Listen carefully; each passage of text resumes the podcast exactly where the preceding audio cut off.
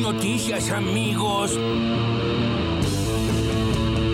con la ministra de Salud de la Nación, Carla Bisotti. Entre hoy y mañana se está distribuyendo 1.600.000 dosis de mm, Pfizer y están llegando a Argentina otro 1.600.000. Así que nosotros tenemos la expectativa de llegar a fin de año con un porcentaje muy alto de todos los mayores de tres años vacunados, inclusive con dos dosis. Tenemos 90% de cobertura con una dosis en los mayores de 18 años y 72 con esquema completo. El objetivo de la vacunación contra COVID no es que no haya casos, sino que esos casos no se traduzcan en hospitalizaciones y muertes. Pero el objetivo no es que haya cero casos. Sí, venga el líquido. Nicolás Kreplak, ministro de Salud de la provincia de Buenos Aires. Ayer tuvimos 58.000 chicos y, chicas de 3 a 11 años que se vacunaron en la provincia y unos 55.000 de 12 a 17 años. Así que que se vacunen los chicos, más que vacunar de vuelta a los mayores porque con eso reducimos más el riesgo de que se enfermen. Por lo tanto, por el momento lo que tenemos consenso todos y que está basado en ciencia en nuestro país. Y no tenemos ninguna razón para anunciar terceras dosis. La Argentina es un país libre. Con Agustina Vila, que es la directora general de escuelas de la provincia de Buenos Aires, la consulta sobre esta nota que casi que dice que en provincia de Buenos Aires dejan pasar a los pibes de grado así nomás. Primero que no hay tal flexibilización, hay que hacer una lectura comprensiva de los documentos. Hay un plan curricular en el Consejo Federal, involucra el año 2020 y 2021, para cada área, para cada materia. Ese plan curricular supone que hay determinados contenidos que tienen que ser enseñados y aprendidos. Lo que la provincia de Buenos Aires dispuso son instancias de clases presenciales a contraturno de la jornada habitual de los chicos, es decir, si vas a la mañana, volvés a la tarde, o si no, también los sábados, para que puedan recuperarse todos los saberes, muchos o pocos, que puedan necesitarse a ir siendo enseñados y, profundizar su aprendizaje. Se hicieron las escuelas, que son todas. Nuestro plan para el 2022 tiene cuatro pilares principales tanto los docentes como los alumnos van a volver antes a las escuelas. El 7 de febrero, los docentes de todos los niveles van a volver a sus escuelas para planificar el año escolar. Una semana después, el 14, van a empezar la capacitación obligatoria. Y el 21 de febrero van a empezar las clases todos los estudiantes. Para que los chicos puedan recuperar aprendizajes, la escuela pública va a estar abierta durante todo el verano para los que lo necesiten, para los que tengan que recuperar, en un espacio con un docente que los acompañe. Planeábamos disfrutar unas vacaciones. El gobierno tiene dos años más por delante. Espera aliviar las restricciones cambiarias. Va a llevar tiempo para que la Argentina pueda ir normalizando todo el esquema de regulaciones de la cuenta capital y podamos tener las regulaciones macroprudenciales de las que hablaba. Hemos convivido con una situación de brecha por, por un largo tiempo ya, porque... ¿Pero no es cada vez más grande? Cuando la brecha está a un nivel tal que genera una expectativa de devaluación, empiezan a aparecer comportamientos como los que describís. Pero lo que nosotros hoy tenemos claro es que no vamos a ser ni ningún salto evaluatorio. Esto no es negociable. Ahí lo tenés a Aníbal Fernández aprendiendo de su jefa y Kisilov riéndose como un nenito de 5 años disfrutando el scratch. Les encanta. Se babeaba Kisilov con el scratch. Les gusta, son un poquito fascistas. El mismo recurso que es usar información privilegiada, privada, para meter un carpetazo, para asustar, disciplinar, scratch. Mafia, mafia. No hay otra palabra. Disfrazala, moderada, busca lo que... Mafia. Esto se llama mafia. Porque ahí habría que estudiar un poquito más antes de opinar tan fácilmente.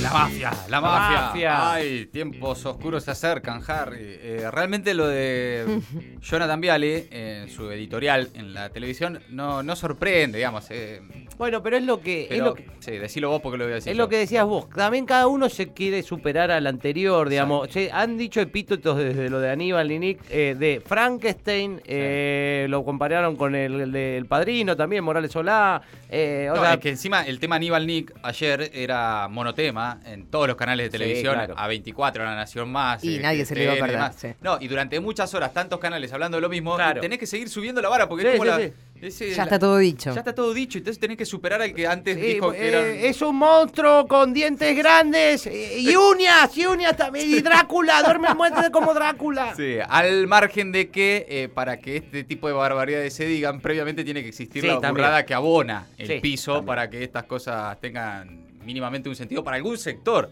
de la sociedad a la que la figura de Aníbal Fernández ya de entrada los espanta, ¿no? Quedó, quedó aquella historia de que le inventaron un triple crimen, lo, la este, morsa y la morsa y todo ese, ataque permanente a la figura de Aníbal quedó en su imagen eh, que cualquier cosa que diga, si más o menos se parece a un acto de amenaza, como ocurrió con esto de Nick, bueno, ya el mote de mafia va a aparecer rápidamente. Y mientras tanto, Martín Guzmán. No es una persona, en su manera de hablar, apta para ansioso. No. Cualquiera que sufra algún tipo de ansiedad, de vértigo, que, viva la vida con, con, Propongo con intensidad. ¿Vas a devaluar o no? Propongo que la próxima vez que incluyamos eh, un audio de Martín Guzmán en el edit de las voces del día, eh, lo pongamos en 1.5. En 1.5 audio de WhatsApp, claro. Aunque 12. Eh, ¿Cómo serán las negociaciones con el fondo en ese, en ese ritmo? Yo creo que es una estrategia para cambiar, para cansarlos. Yo banco esa, ¿eh? Llega un punto que lo miran como diciendo. Bueno. Y en inglés. Lo que. What we are Debe tener muy buen inglés.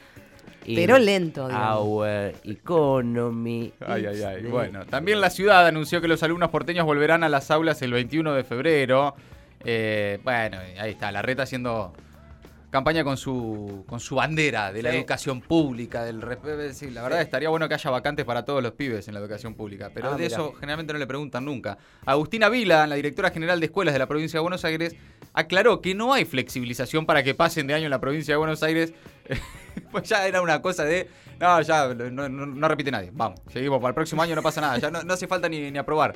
Era un poco la noticia que se había generado a raíz de un documento que publicó el gobierno bonaerense, que en definitiva lo que hace es, eh, también dijo la ministra, establecer clases a contraturno para que se puedan consolidar los aprendizajes y bueno, veremos.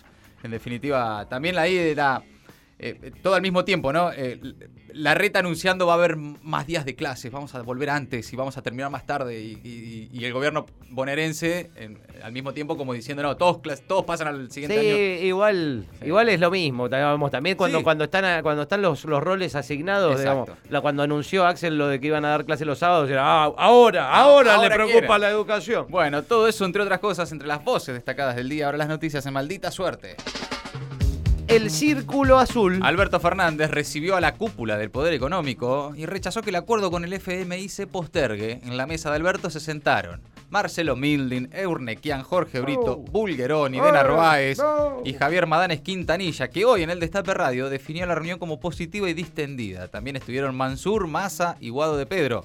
El presidente calificó este miércoles en su cuenta de Twitter de excelente la reunión que mantuvo este martes con los empresarios en la Casa Rosada para interiorizarlos respecto de la negociación de la deuda con el Fondo Monetario Internacional y desmintió haber dicho en ese ámbito que un posible acuerdo con el organismo esté postergado.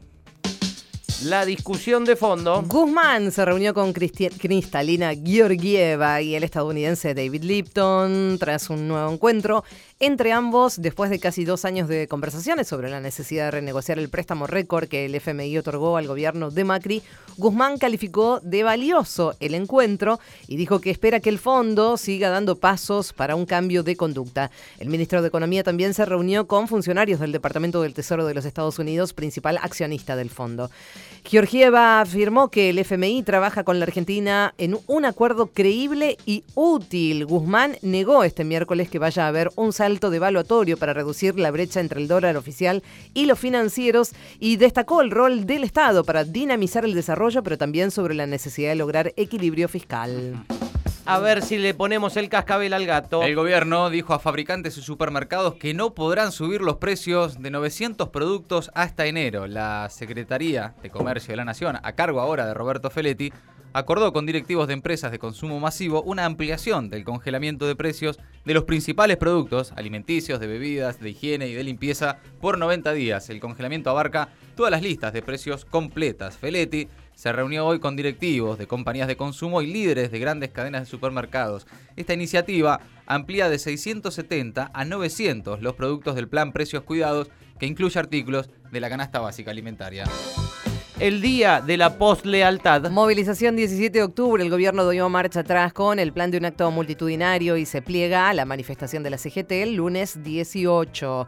Alberto Fernández va a difundir un anuncio grabado a través de sus redes. El PJ, que encabeza el presidente, se va a plegar a la marcha que realiza la CGT junto a los movimientos sociales al día siguiente frente al Monumento del Trabajo. El anuncio lo hizo el jefe de gabinete Juan Mansur. Sin embargo, el domingo algunas organizaciones ratificaron la convocatoria a una movilización a Plaza de Mayo en repudio al acuerdo con el Fondo Monetario Internacional, que va a confluir con los militantes y manifestantes que van a salir a la calle para celebrar el Día de la Lealtad. La CGT espera que su regreso a la calle el lunes sea multitudinario.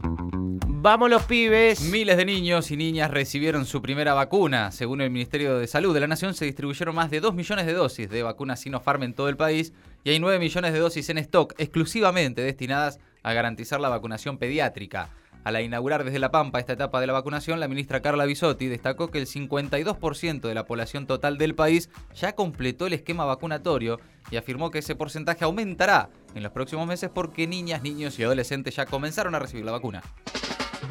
Freno a la inmobiliaria de la reta. La justicia confirmó que es inconstitucional la venta de Costa Salguero. La Cámara de Apelaciones en lo contencioso administrativo y tributario de la Ciudad de Buenos Aires emitió un fallo con el que rechazó el recurso interpuesto por el gobierno porteño contra el pronunciamiento del juez que ya había declarado la inconstitucionalidad de la norma. Maldita suerte. De 15 a 17. En el Destape Radio.